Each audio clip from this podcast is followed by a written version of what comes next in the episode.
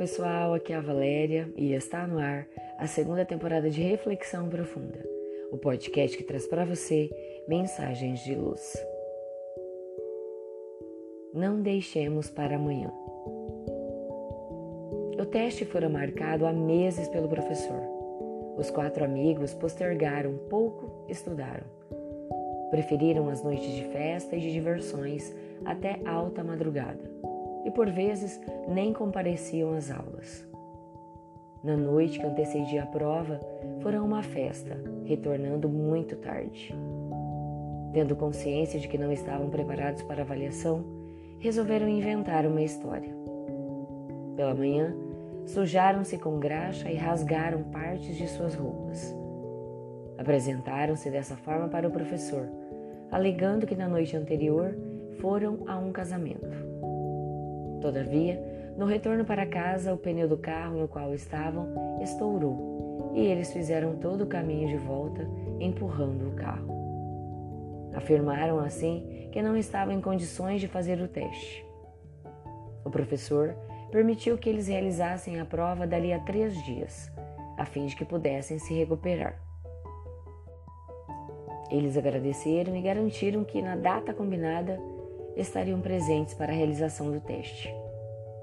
Passados os dias, apresentaram-se ao professor. Ele explicou que, como fariam a prova em uma condição especial, a realizariam em salas separadas. Como haviam se informado com os colegas do conteúdo da avaliação, estavam muito confiantes e não se importaram. Prontos, o professor entregou o teste, que valia 100 pontos eram apenas três questões. Escreva seu nome, valor, um ponto.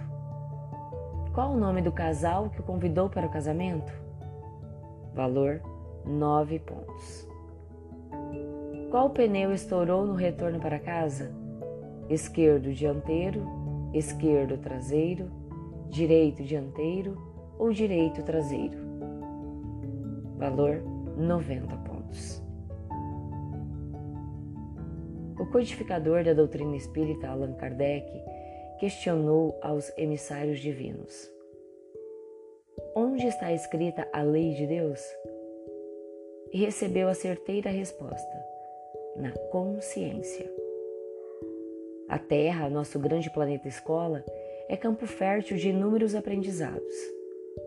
De cada conquista, de cada alegria, de toda lágrima que se anuncia, colocamos-nos diante de profundas lições. Para as conquistas, a alegria do esforço empregado, a gratidão a quantos nos auxiliaram. Para a alegria, a humildade de compreendermos a misericórdia divina agindo sempre a nosso favor. Para as lágrimas, a prece, a busca do fortalecimento moral, o teste da fé. Por vezes, enganamos ou testamos ou tentamos enganar a nós mesmos, não abraçando nossas responsabilidades.